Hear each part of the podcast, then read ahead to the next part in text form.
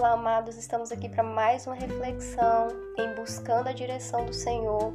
E hoje, buscando a direção do Senhor, a gente vai basear no primeiro capítulo de Eclesiastes, a partir do verso 2 até o verso 11.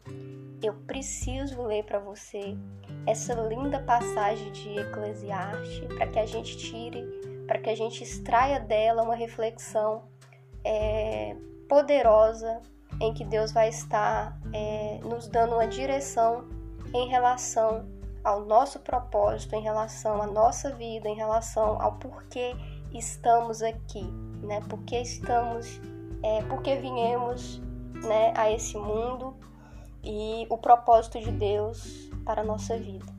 Essa passagem ela é muito rica porque ela nos tira é, de um olhar é muito fixo nas coisas materiais e nos coloca a contemplar a grandiosidade de Deus, a maneira como ele constrói, como ele controla, como ele tem todo o controle sobre todas as coisas e como a gente tem uma vida extremamente efêmera, passageira e, e essa passagem ela nos coloca a pensar e a refletir, onde de fato vale a pena a gente colocar o nosso coração.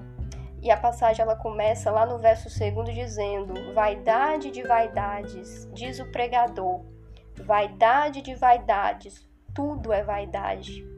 Que proveito tem o homem de todo o seu trabalho com que se fadiga debaixo do sol? Ele pergunta. Verso 4: uma geração se vai e outra geração vem, mas a terra permanece para sempre. Que proveito temos desse trabalho? Quer dizer, adianta colocar todo o nosso coração, colocar é, tudo que, é, na verdade, agregar uma importância maior do que se tem ao trabalho, aos frutos do trabalho, quando você sabe que é, somos, é, temos uma vida efêmera e que no fim tudo que você constrói, tudo que você é, consegue adquirir ao longo da vida é, vai ser herança para aqueles que viram após você. Então essa passagem, é, até nesses dois versos, né, mostra para a gente a importância da gente poder usufruir daquilo que o Senhor nos concede hoje, né? Hoje que eu digo não hoje no sentido agora, né? Mas hoje no sentido presente, né? Do tempo que se vive, né? Essa passagem ela não, não, não pede que a gente age também de uma maneira inconsequente, sem, né? Se programar, sem se planejar, né? É, financeiramente ou mesmo no aspecto material da vida, mas ela nos convida a não colocar o nosso coração naquilo que passa, naquilo que vai passar. E no verso 5 a gente lê: O sol nasce e o sol se põe, e corre de volta para o seu lugar de onde nasce. Que profundo saber que isso é tão óbvio, né? A gente vê todos os dias o nascer do sol, o voltar do sol de uma maneira cíclica, de uma maneira contínua, né? É, é uma, digamos, tem alguns né, é, estudiosos que dizem essa é a fé natural, né? Uma fé que você, por exemplo, o sol se pôs, mas você tem dentro de si uma fé que sabe que amanhã ele vai estar retornando, né?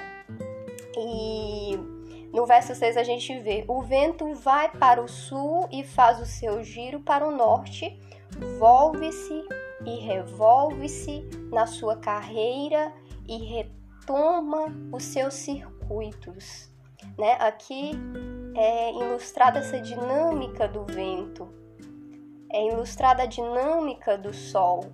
No verso 7 diz: Todos os ribeiros vão para o mar, e contudo o mar não se enche. Ao lugar para onde os rios correm, para ali continuam a correr. Né? Então o Senhor traz para a gente a dinâmica do rio. Apesar das tempestades da vida, apesar das tribulações, dos vales, das dificuldades, é importante que a gente lembre que existe uma dinâmica, que existe um tempo, que existe um porquê muito maior por trás de todas as coisas. E quando a gente entende essa dinâmica, entende que tudo isso está no controle de Deus, a gente pode descansar. É o que o Senhor é, traz ao nosso coração, esse descanso. Né? E a natureza ela prega para o homem, ela mostra para o homem, ela testifica, é, a criação testifica do seu Criador, da grandiosidade. No entanto, a gente muitas vezes ignora essa grandiosidade e a gente vive de uma maneira como se a gente pudesse controlar alguma coisa, como se a gente pudesse é, é, planejar corretamente todos os fatores e, e, e, querer exatamente que as coisas ocorram naquele tempo, naquela lógica, naquele momento, mas não, existe uma dinâmica para todas as coisas. E quando você deixa que Deus seja o seu Senhor, aquele que controla todo, toda a sua vida, ele consegue é, fazer com que essa dinâmica ela seja absorvida de uma maneira sábia, cheia de sabedoria para a nossa vida, para que a gente possa descansar no Senhor. Verso 8: Todas as coisas estão cheias de cansaço, ninguém o pode exprimir, os olhos se fartam de ver, é, os, os olhos não se fartam de ver, aliás, né? Nem os ouvidos se enchem de ouvir. Quer dizer, é um cansaço, é uma fadiga, né? As coisas que cercam o humano, as coisas que fazem parte deste universo humano, daquela concepção que a gente traz do que é realidade, do que é a nossa vida. Então isso é cheio de cansaço, porque quando a gente se conecta demais com as coisas é, naturais, com as coisas do mundo, a gente se desconecta de Deus, a gente se desconecta da nossa essência espiritual, porque somos espirituais, né? Nascemos vivemos, mas retornaremos para os seios do Senhor, para o descanso do Senhor. E grande é, né, o privilégio de poder despertar para essa verdade, de poder se conectar, se religar com o Senhor e encontrar nele essa essência, essa identidade que nos tira dessa órbita humana, né? porque nessa órbita humana, material, onde a gente né, se apega aos fatores né, que a gente vê aqui como sendo a nossa realidade, é uma realidade cansativa, é muita fadiga, né? É muita coisa. Então a gente é, vê, né, a gente pode extrair né, esse elemento né, dessa fadiga, desse cansaço que é viver sem ter, né, é, sem encontrar em Deus a graça de poder descansar nele, de se conectar a ele, de voltar para ele, de confiar nele. Verso 9. O que tem sido isso é o que há de ser. E o que se tem feito, isso se tornará a fazer. Nada há que seja novo debaixo do sol. Aqui nesse verso 10 ele diz assim, ó: "Há alguma coisa que se possa dizer?" Ele pergunta: "Vê, isso é novo?" E ele coloca, ele mesmo responde a pergunta: "Ela já existiu nos séculos que foram antes de nós." Quando a gente vê esse verso, há um convite há um convite da parte de Deus para que a gente busque se contentar, busque um contentamento, não é um conformismo, é diferente é um contentamento.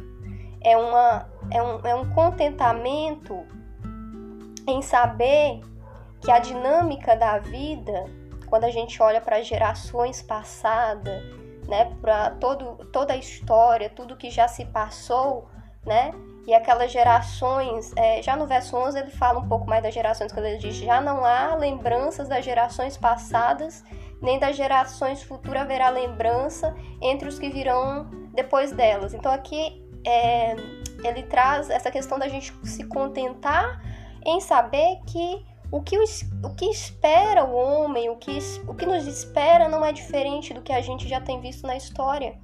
Quando a gente para para pensar é, nos, nos nossos é, antepassados, né, pais, avós, tataravós, e se a gente for correr, né, em níveis né, mais elevados desse, desses progenitores que sucedem os nossos pais, o que que sucedeu a eles?